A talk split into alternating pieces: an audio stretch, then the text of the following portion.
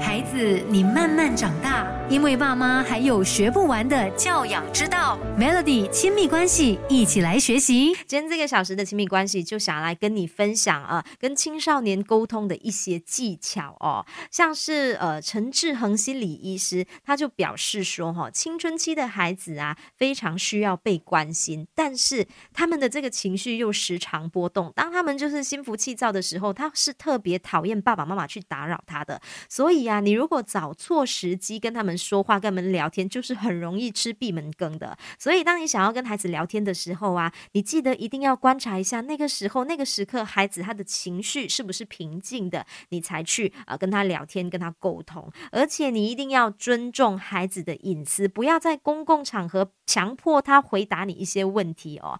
那如果说你的孩子呢，他就敷衍的，经常就是每次会敷衍跟你说哦没事还好，其实也不需要灰心啦，只要让孩子知道。说呢，不管发生什么事，爸爸妈妈永远都会当你的避风港。孩子，你慢慢长大，因为爸妈还有学不完的教养之道。Melody 亲密关系，一起来学习。跟青少年沟通哦，建议你要多听少说。有一些爸爸妈妈就是很喜欢请孩子发表意见，但是呢，当孩子还没有说完的时候，爸爸妈妈就急着讲理啦，急着反驳啦。其实几次下来呢，孩子他就会认为说，哎呀，不管他自己说。什么都不会被理解啦，而且说出来可能会被骂啦，他可能就选择不开口说了哦。所以呢，我们应该要学习的课题是，不管孩子说的有没有道理，我们都要先听孩子把话说完哦。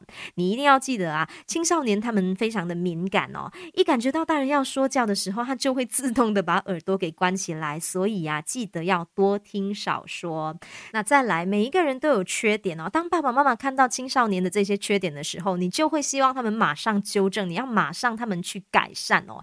但是在这个过程中呢，有时候你会不小心用了非常强烈的语气把话给说出口哦。这样的一个做法呢，不但没办法改善呃青少年的这个缺点，而且你会让孩子的自信心下滑，你会让他觉得说他自己就是一个很多缺点啦，什么事情都做不好的人哦。所以每次这种事情发生的时候呢，我们可以的话就尽量忍住，不要用责骂的方式，你反而应该专注在陪孩子。度过难关，甚至仔细的去观察孩子在事件中的这个优点，能够做得更好的地方。然后他如果真的有所改善的话，就给予他一个呃具体的称赞。孩子，你慢慢长大，因为爸妈还有学不完的教养之道。Melody 亲密关系，一起来学习。你现在回想一下，你青少年的时候，是不是经常爸爸妈妈会跟你说这些话？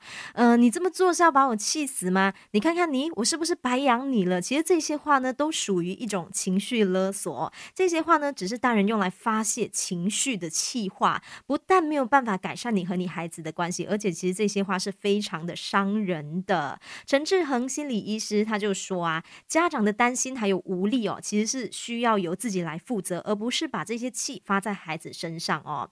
有情绪的时候呢，先不要急着处理问题，你应该先好好的安抚自己。除了孩子之外啊，大人的内心也要保持平稳轻松，双方才能。够进行有效的沟通啊。